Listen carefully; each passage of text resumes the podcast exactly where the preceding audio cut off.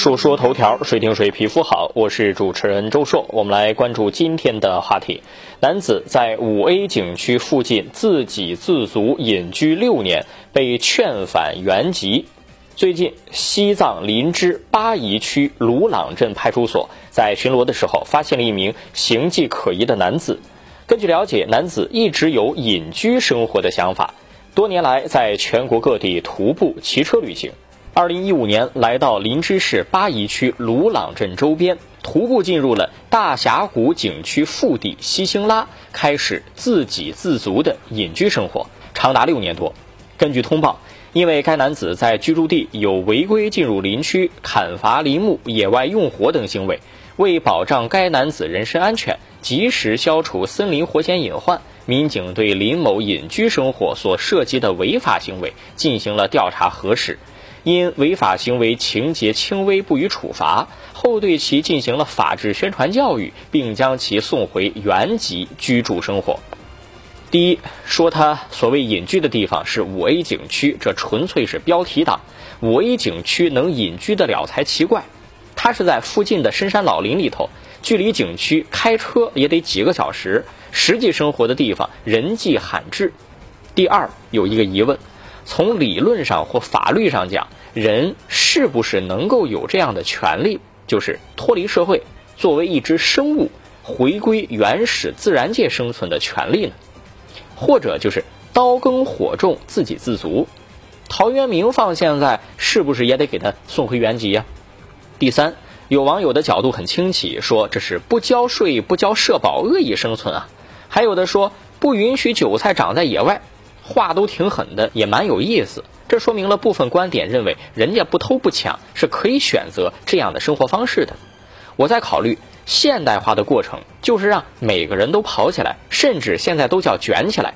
前进肯定是好事儿，但目前来看，当一个人跑不动了，不想前进了，能不能休息一下呢？有一个经济学上的术语叫“出清”，出门的出，清水的清，出清，大概意思是达到新的供需平衡。其实我们现在看到一些电影当中，有些国家会出现一些流浪汉。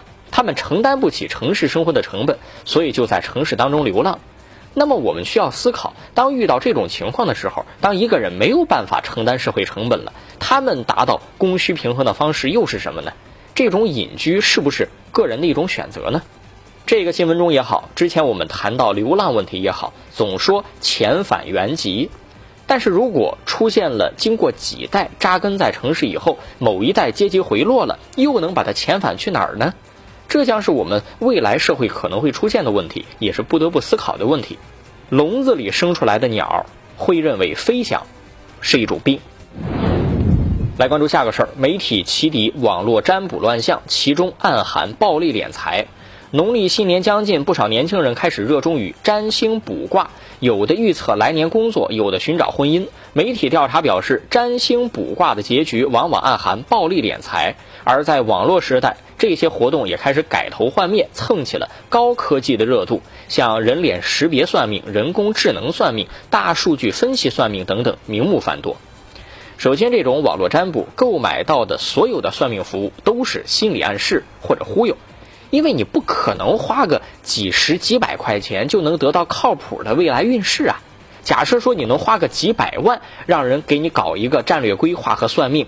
倒可能沿着设定的方向前进，但那确实是科学，不是玄学了。第二，年轻人算命这事儿吧，大部分人是图一个乐呵或者心理安慰，他心里可能也没怎么当真。当然，也可能存在功利主义作祟、投机主义作祟导致的相信怪力乱神。第三，年轻人生活物质上没有什么指望，那就得追求一点精神满足啊。如果想要根治这些迷信泛滥，那还是要综合施策，让青年人都积极行动起来，更加有奔头。那这种狗屁倒灶的新闻也就不会再成为新闻了。说说头条，谁听谁皮肤好。我是主持人周硕，下期节目咱们接着说。